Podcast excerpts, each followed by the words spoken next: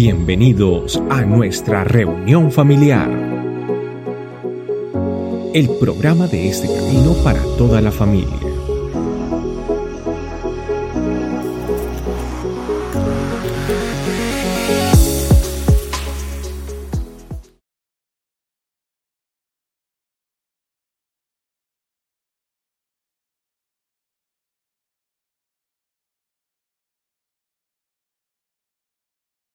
Perfecto.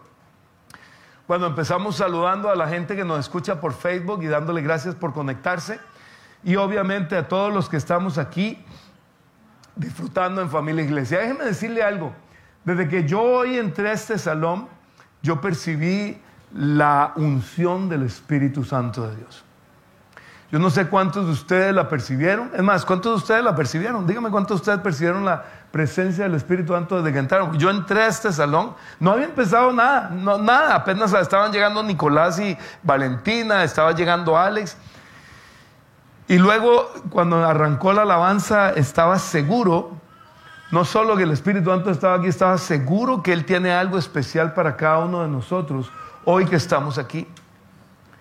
Familia, porque en nuestra vida muchas veces ocurren o vienen tiempos de dificultad, tiempos difíciles, tiempos complicados en nuestra vida.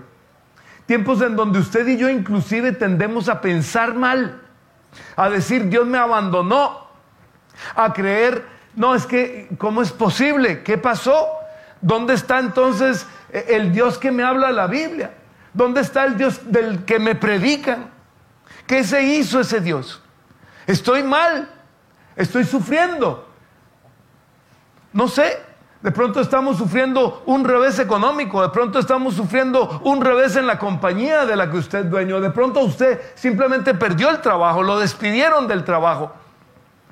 O usted simplemente le pidieron la casa, muchas gracias, siendo que ya usted estaba listo o eh, eh, bien acomodado y le pidieron la casa.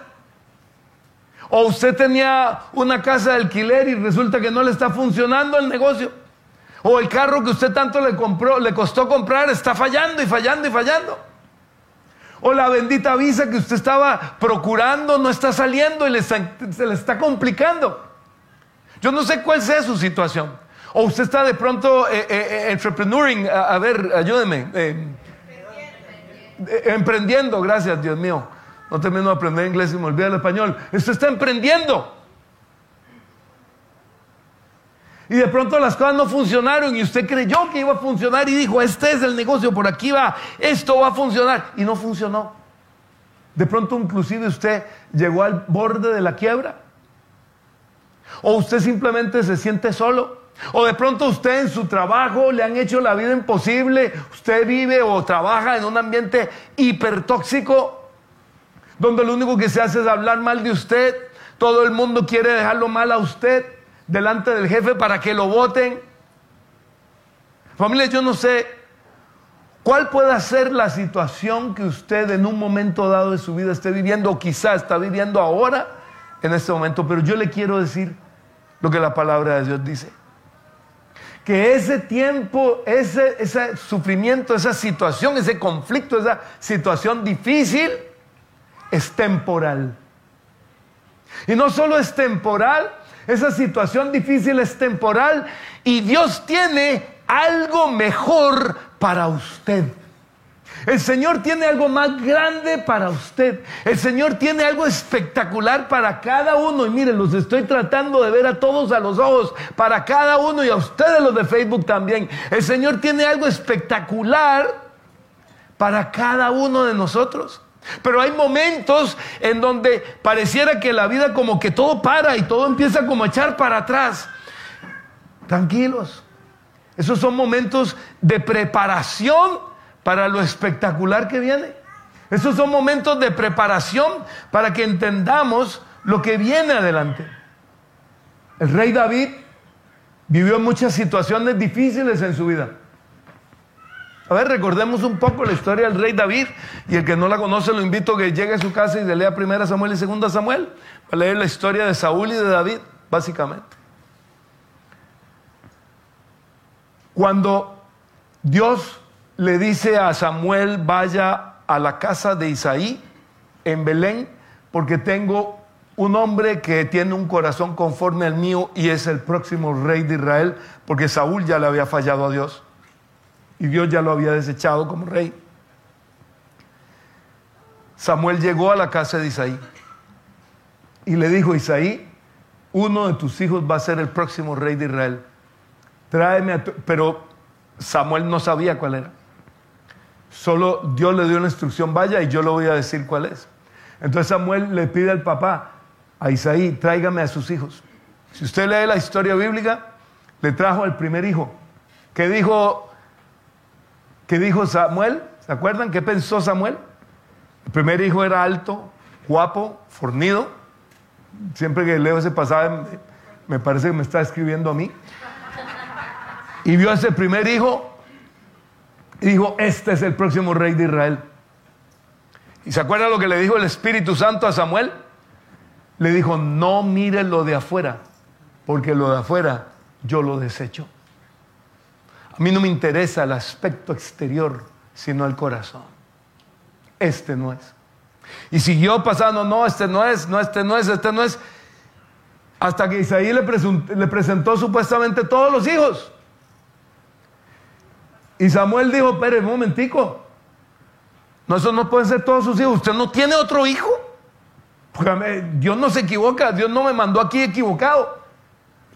Ay, sí, el que está cuidando las ovejas. El chiquitín, David. Mandan a David a traerlo desde allá del campo donde estaba cuidando las ovejas de la familia. Y llega y apenas entró, el Espíritu Santo le dijo, este es úngelo. ¿Qué es lo que le quiero decir? David era un hombre que ni siquiera su padre lo tenía presente. Cuando David fue ungido como rey, al tiempo vino una guerra que dirigió el rey, el rey Saúl, una guerra entre Israel y los filisteos. En esa guerra, esa es la famosa guerra donde salió el famoso Goliat. ¿Quién no es la historia de Goliat? esa es la historia de Goliat. Salen los filisteos a pelear con, con, Israel, o mejor dicho, sale Goliat a retar a los israelitas a decir, a ver quién pelea conmigo. David no estaba en la guerra. ¿Por qué? Porque era muy jovencito. Pero sus hermanos mayores sí estaban en la guerra. Y un día el papá de David, Isaí, le da una comida y le dice, David, quiero que vayas al campo de batalla y le lleves esta comida a tus hermanos. David fue a llevarle la comida a los hermanos. ¿Sabe cómo lo recibieron los hermanos? Lo recibieron. ¿Y usted qué hace aquí? ¿Por qué vino? Entrometido. Usted es un chismoso. Usted lo que quiere es ver la guerra. ¿Por qué vino? Ese era el amor de los hermanos. ¿Qué le parece? Un papá que no se acordaba de él unos hermanos que no lo querían mucho que se diga. Pero ¿qué pasó terminando en, esa ocasión? David al final, lleno del Espíritu Santo, le dijo al todavía rey gobernante Saúl, le dijo, yo voy y yo enfrento a ese incircunciso. Y Dios le dio la victoria. Y a partir de ahí, David empezó a ser famoso en la nación de Israel. Tan famoso que el rey Saúl se llenó de celos y por esos celos el rey Saúl empezó a perseguir a David y empezó a perseguir para matarlo. Y lo quiso matar muchas ocasiones. Lo persiguió y lo persiguió y lo persiguió hasta que a David no le quedó más remedio que autoexiliarse. ¿Dónde le tocó a David autoexiliarse? En el lugar más curioso que usted se puede imaginar. Se fue a vivir a un país enemigo. O sea, se fue a vivir entre los filisteos.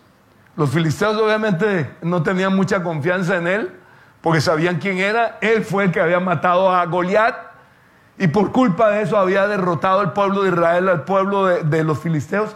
Sin embargo, él se fue allá porque sabía que Saúl no iba a ir allá a buscarlo a él.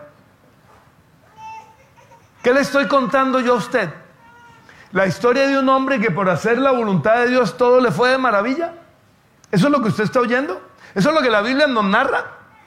La historia de un hombre que haciendo la voluntad de Dios todo le fue de maravilla, ¿eso es lo que estamos viendo o no? Yo estoy viendo ahí la historia de un hombre que tuvo, que tuvo situaciones difíciles, tuvo el rechazo del padre, tuvo el rechazo de hermanos, tuvo el rechazo del propio rey de su pueblo. Que lo trataba, que lo perseguía y lo quería matar. Pero observe lo que este hombre en el Salmo 71 nos dice. Has permitido que sufra muchas privaciones, pero volverás a darme vida y me levantarás de las profundidades de la tierra. Me restaurarás incluso a mayor honor y me consolarás una vez más. Familia, usted está leyendo ese pasaje. Yo quiero que usted hoy tome este pasaje en sus manos y lo aplique en su vida. Has permitido que sufra muchas privaciones.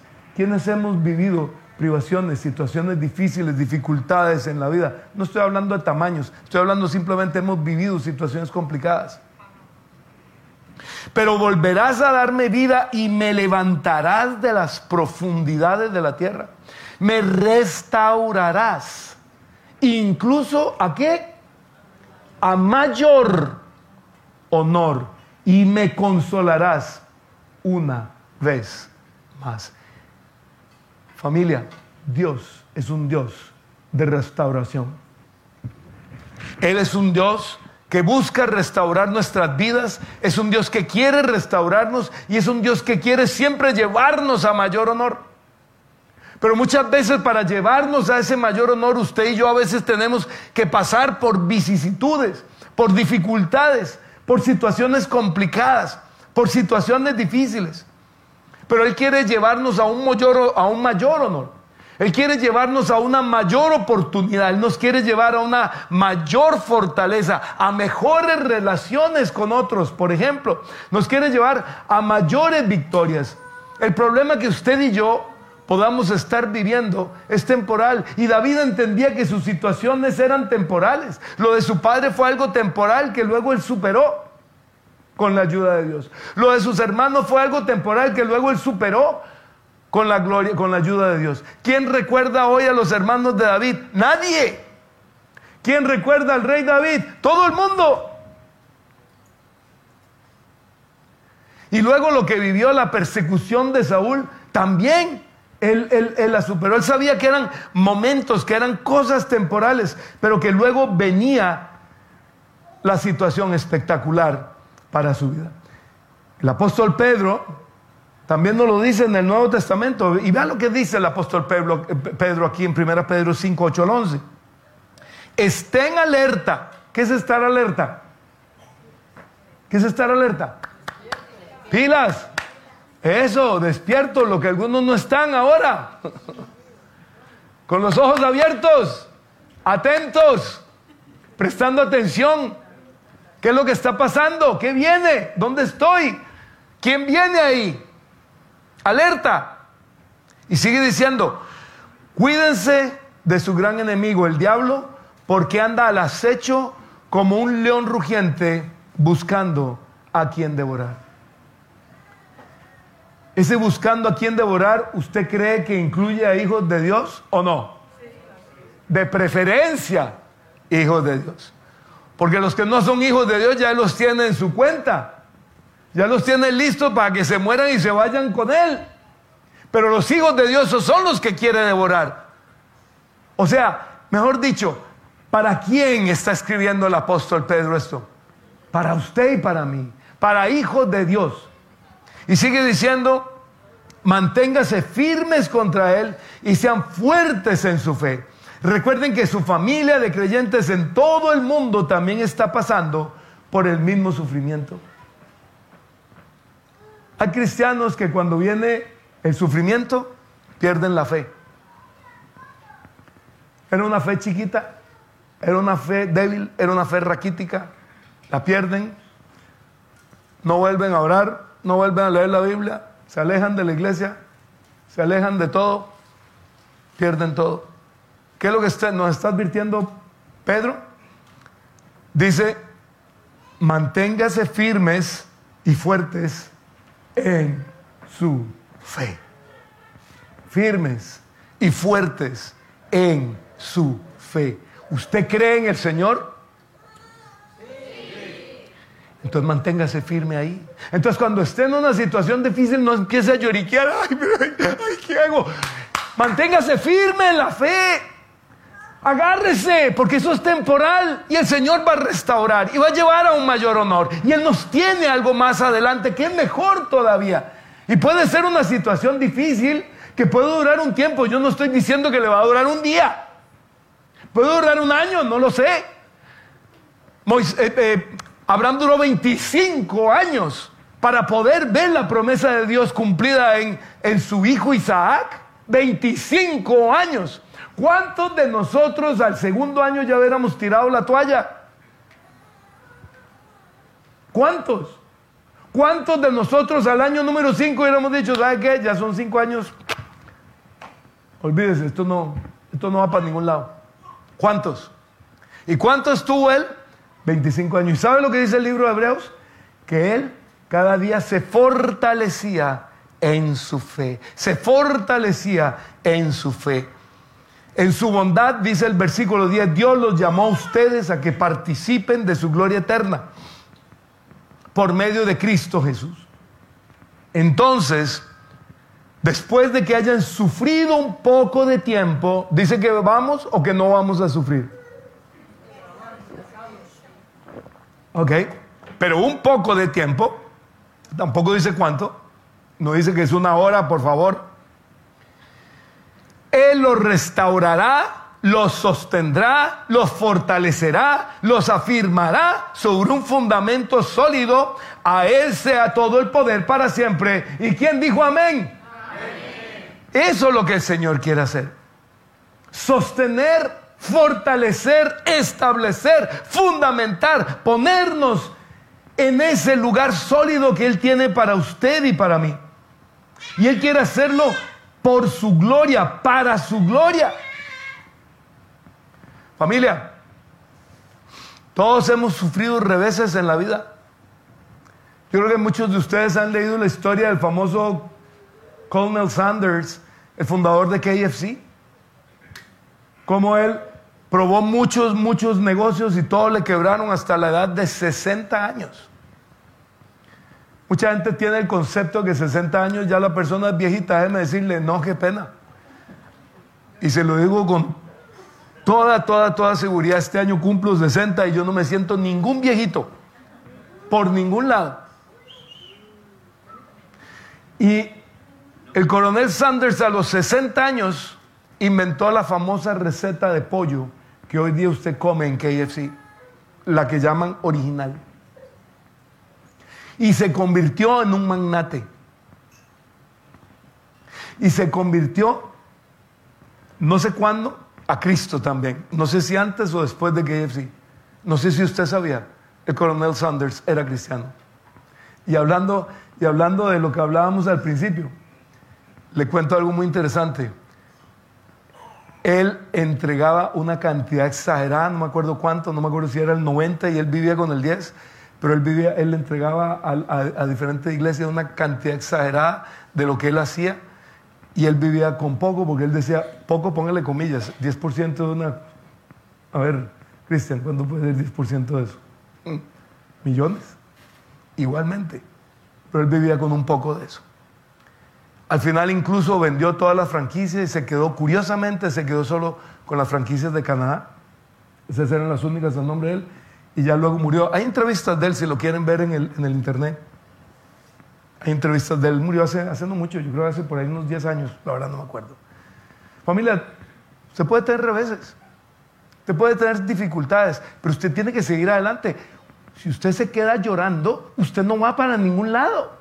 Si usted se queda sufriendo, usted no va para ningún lado.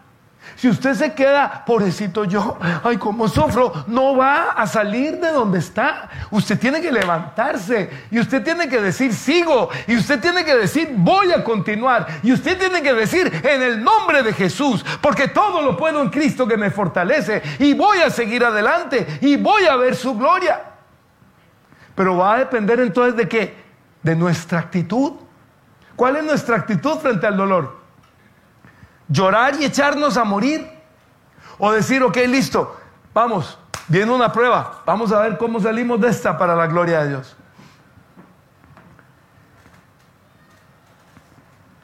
En el año 95, El Señor nos permitió a mi esposa y a mí por primera vez estarle sirviendo de tiempo completo en la iglesia allá en, en Miami. Fue un inicio escabroso, difícil, duro. No fue nada fácil, violento, inclusive emocionalmente, además de éramos mucho más jóvenes y además de eso, tontos, inmaduros, qué sé yo. Sufrimos muchísimo en todo sentido. A veces no teníamos un peso partido a la mitad. Yo digo que, yo digo que Dios ah, nos hacía, nos hacía milagros hasta para echarle gasolina al carro. Cuando yo llegaba a la gasolinera, yo era consciente que la tarjeta que yo tenía de débito no tenía plata. Y yo en la gasolinera le decía, Señor, una de dos, o le echo gasolina para seguir haciendo ministerio, porque déjeme decirle, en Miami el transporte público es una porquería, usted o anda en carro o quédese en la casa. Y yo le decía, Señor, o, o yo le echo gasolina para seguir haciendo ministerio, o no echo gasolina y no es ministerio. Y yo pasaba la máquina en los Estados Unidos, en las, por lo menos hace 20, 30 años era así, estaba la máquina, la, la, bomba, te pasaba la máquina y ella la autorizaba, una vez que la autorizaba usted cogía y empezaba a echar. Y siempre me dejaba echar gasolina y yo no tenía fondos en la tarjeta. Echaba gasolina al carro, luego me iba y luego, y luego me daba cuenta que obviamente la tarjeta había quedado en rojo, pero el banco lo sigue aceptando. ¿Usted conoce, a usted le ha pasado eso? Los bancos no permiten que, que, que usted saque si usted tiene 0 dólares o 10 dólares, usted no puede sacar 20. Le rebota inmediatamente. Yo siempre digo que Dios hacía milagros. De ese inicio, Dios nos fue llevando de gloria en gloria. Cuando nos llevó a dirigir la iglesia en New Jersey, en un momento dado mi esposa y yo estuvimos a cargo de la iglesia en New Jersey, de la iglesia en Connecticut, de la iglesia en Massachusetts, de la iglesia en, en Virginia y de la iglesia en, North Carolina. ¿Cómo fue eso? No sé. Cuando nos dimos cuenta estábamos sirviendo al Señor, todo eso era un trabajo de locos, pero era hermoso, estábamos felices viendo la gloria de Dios. O sea, el Señor nos había impulsado, el Señor nos había llevado a una mayor gloria. Luego el Señor nos llamó a venir para acá. Cuando vinimos para acá, estaba recordando yo justamente ahora, cuando el Señor me daba este, este tema, recordando nuestros primeros días acá, nosotros literalmente buscábamos a gente a ver si querían tener cita con nosotros. No era la gente buscándonos a tener cita, no nosotros, a ver, usted quiere hablar conmigo, venga, hablemos. Nunca llegamos a ser menos de cinco de una reunión. Eso sí es cierto. O seis. Nunca. Con el perrito incluido los que lo conocieron a bebé. Pero eso fue una locura. Eso era un devolverse. Claro que era un devolverse. Pero eso era un devolverse para luego el Señor llevarnos a una mayor gloria como iglesia, estoy hablando. Y como iglesia, el Señor nos tomó hace dos, tres años y dijo, vamos a darle un nuevo impulso a esta iglesia. Y el diablo llegó y cogió y echó para atrás, y echó para atrás, y echó para atrás, y echó para atrás.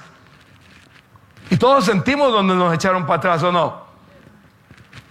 Pero ¿sabe qué se le olvidó al diablo? Que cuando él echó para atrás y echó para atrás y echó para atrás, estaba echando para atrás una flecha. Y estaba el arco en la mano de Dios. Y entre más echa usted para atrás la flecha, ¿sabe lo que pasa? ¿Qué pasa? La flecha llega más lejos para la gloria del Señor. Y eso el diablo no se lo esperaba. Y para la gloria de Dios, el Señor nos está llevando de gloria en gloria.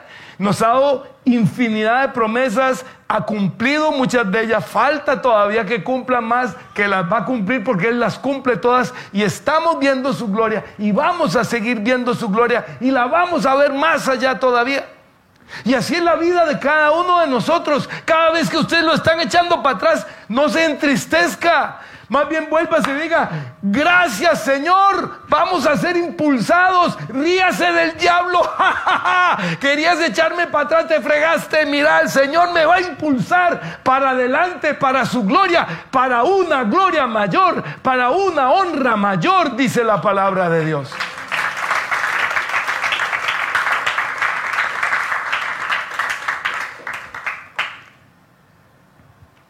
El rey David, viviendo en Filistea, entre los filisteos y haciendo la voluntad de Dios, un día iba con sus hombres de 600 hombres de guerra, me parece que era lo que tenía.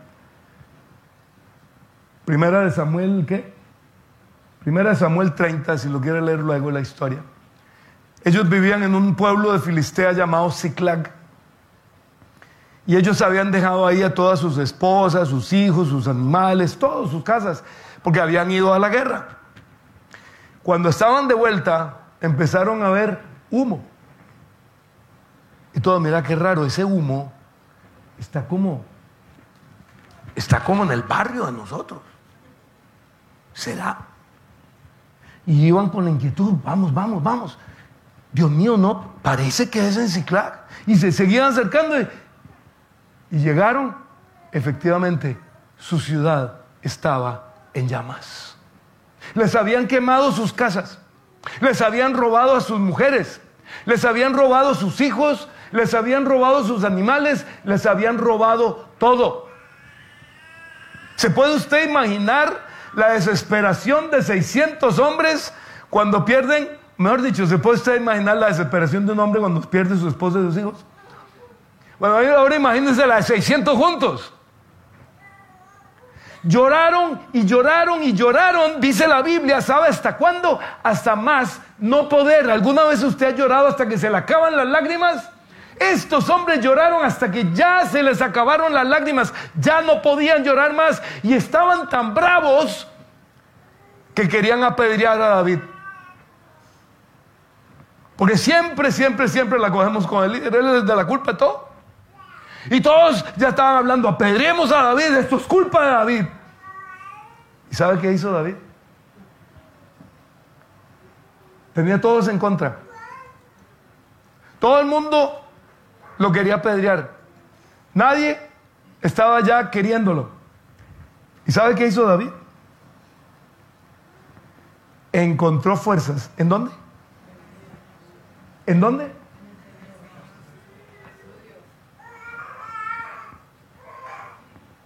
Y a nosotros nos puede haber pasado eso un día, en una situación difícil. Y cogimos el teléfono y nuestro amigo de la iglesia no lo contestó. Está ocupado, no lo tiene. Llamamos a los pastores, tampoco contestaron. Deben estar atendiendo a alguien, quién sabe qué andan haciendo. Era domingo en la noche, no hay reunión. No hay grupo pequeño esa semana. No tengo dónde ir. ¿Qué hago? Hasta el otro sábado me tengo que esperar. ¿Qué hago? ¿Qué hizo David? ¿En quién encontró las fuerzas? ¿En quién podemos encontrar las fuerzas usted y yo? ¿En dónde tenemos que buscar las fuerzas usted y yo? ¿En quién? En el Señor. Es en el Señor que tenemos que encontrarlas. Es en el Señor que tenemos que buscarlas. Es en el Señor que tenemos que refugiarnos. Es en el Señor que tenemos que ir. Es a Él a quien debemos buscar. Pero muchas veces usted y yo no, lo primero que hacemos es salir corriendo. A ver, necesito yo. Ay, ay, ay, ay, ¿qué hago? ¿Qué hago? ¿Qué hago? Tranquilo, parecemos a, a Mr. Bean. ¿Han visto Mr. Bean cuando me pone nervioso? Relax.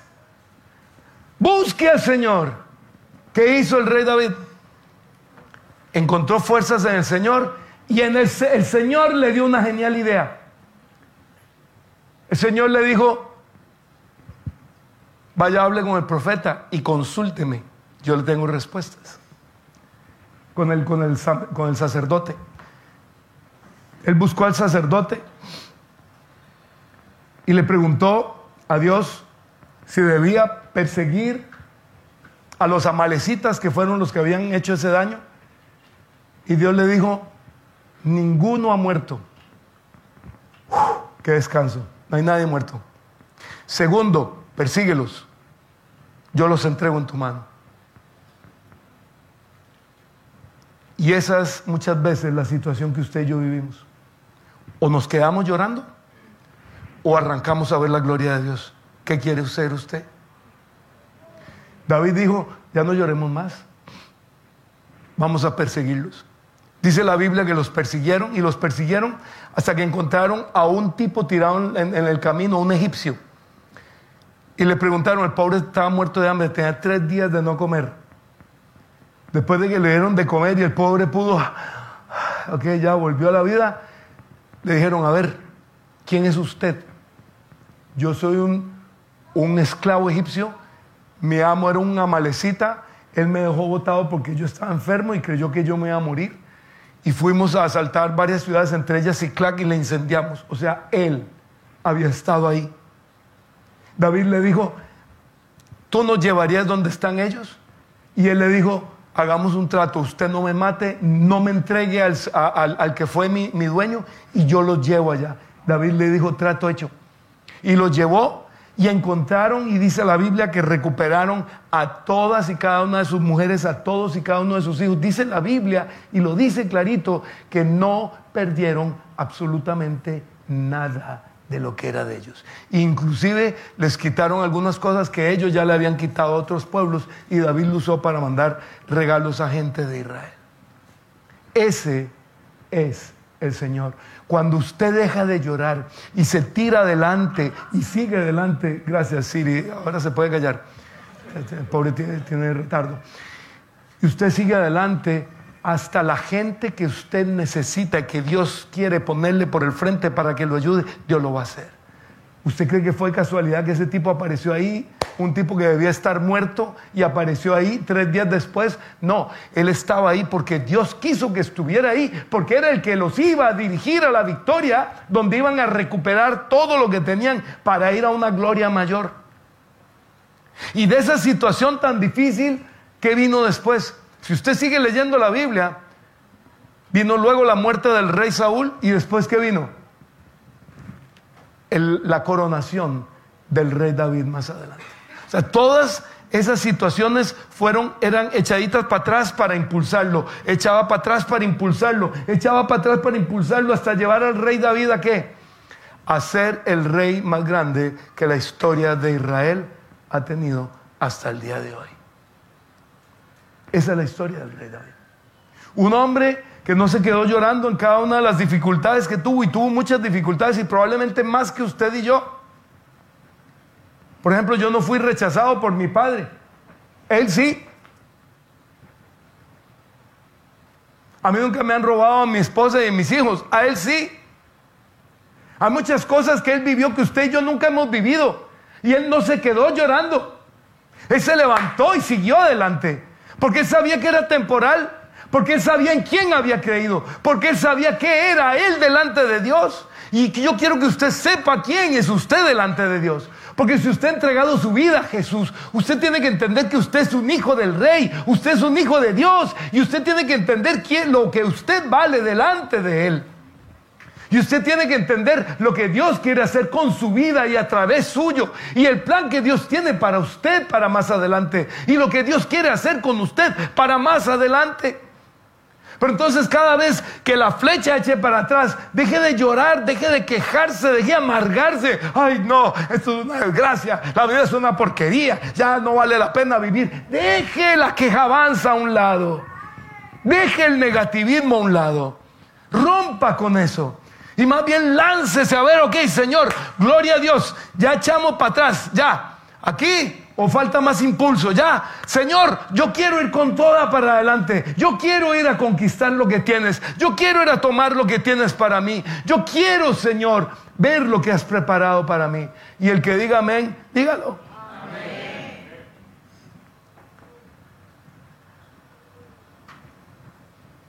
Siempre va a haber gente que nos va a tumbar, que nos va a querer tumbar. Siempre va a haber gente que nos va a querer empujar, que nos va a querer sacar. Siempre va a haber gente que quiere hacernos daño. Siempre va a haber gente que quiere maltratar, que quiere estorbar, que quiere romper, que quiere destruir, hurtar, matar. El diablo es puerco.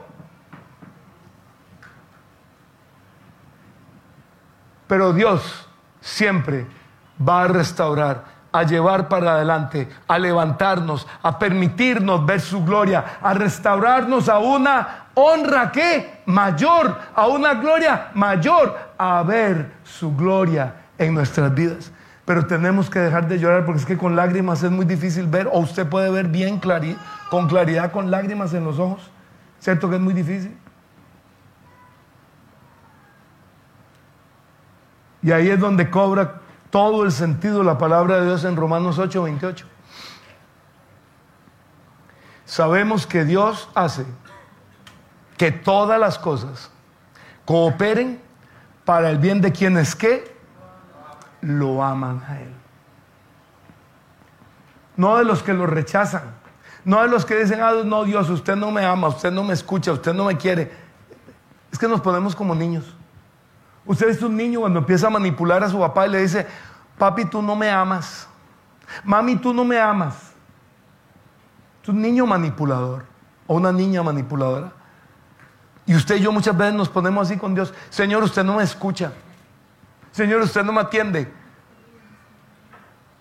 Dejemos esa inmadurez. Claro que el Señor nos escucha. Levantémonos, caminemos y veamos su gloria. Y sigue diciendo, sabemos que Dios hace que todas las cosas cooperen para el bien de quienes lo aman y son llamados según el propósito que Él tiene para ellos. Dios hace que todas las cosas funcionen para quienes cooperen. Génesis 29 empieza una historia. Jacob se va a casar con una mujer. Se enamoró de Raquel perdidamente. Y le dice al tío, me quiero casar con Raquel. El tío le dice, listo, trabájeme siete años y se la doy de esposa. Trabajó siete años y el mentiroso traicionero del tío le dio a Lea por esposa. El tipo con unos, un vinito de más en la noche, en una tienda, sin antorchas. ¿Usted cree que puede darse cuenta que no era Raquel? ¿Sabe cuándo se dio cuenta que no era Raquel? A la mañana siguiente, cuando salió el sol, se dio cuenta que no era Raquel, se dio cuenta que era Lea. Se fue furioso donde Labán y le dijo, ¿qué? ¿por qué me hiciste esto? Y Labán le dijo, no, es que aquí, aquí no se puede casar la hija menor si no se ha casado la mayor. Entonces, ahí tiene la hija mayor. ¿Quiere la menor? Listo, trabajeme otros siete años y se la doy. Siete años más le trabajó. Y el tío le dio a Raquel. ¿Y qué dice la Biblia? Que él amó a Raquel, pero él no amaba a Lea. Jacob, luego se le cambia su nombre por cuál?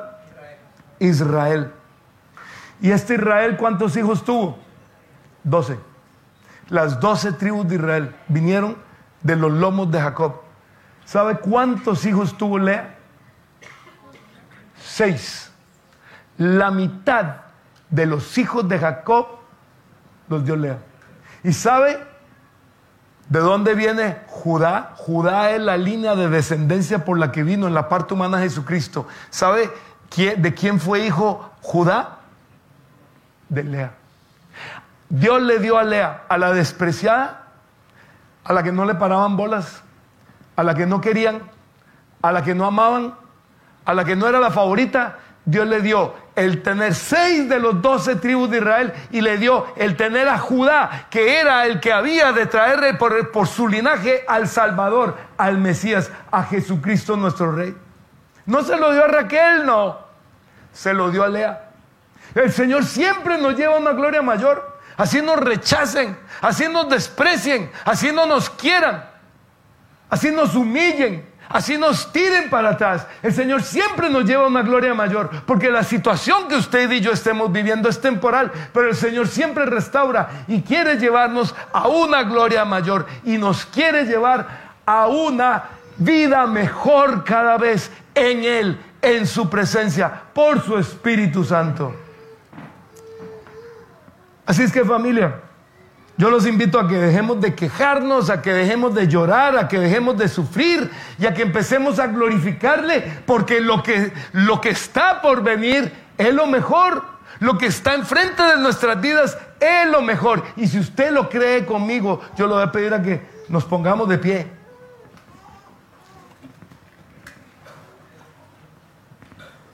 y lo oremos al Señor. Dándote gracias a ti, Jesús, porque tú tienes y has preparado lo mejor para nosotros, Señor, por delante. Porque, Señor, estas situaciones que vivimos muchas veces en la vida, conflictos, dificultades, cosas que, que, nos hacen sufrir, que nos atormentan, que nos producen estrés, que, que nos dan ansiedad. Señor, son temporales, pero tú tienes para nosotros el llevarnos de gloria en gloria, en gloria, en gloria, Señor, de restablecernos a una honra mayor, a una gloria mayor, de llevarnos a ti, bendito Dios, a la estatura del varón perfecto que es Jesucristo nuestro Señor. Hoy renunciamos a la quejabanza, hoy renunciamos a la tristeza, a la amargura y al estar llorando. Y hoy decidimos echar para adelante, Señor, y ver tu gloria. Si alguno aquí en este lugar o ahí en Facebook aún no ha entregado su vida a Jesucristo, aún no le ha dicho, Jesucristo, yo quiero que tú tomes mi vida, yo quiero que lo haga hoy. Y le diga a Jesús, te entrego mi vida, te entrego mi corazón. Te pido que me tomes en tus manos y hagas tu voluntad en mí. Reconozco que eres mi Dios, Señor, Salvador y Rey. Y quiero que hagas de mí la persona que tú quieres que yo sea para hacer tu voluntad en todo, Señor. Me entrego en tus manos, bendito Dios. Quiero vivir para ti en el nombre de Cristo Jesús. Amén y amén.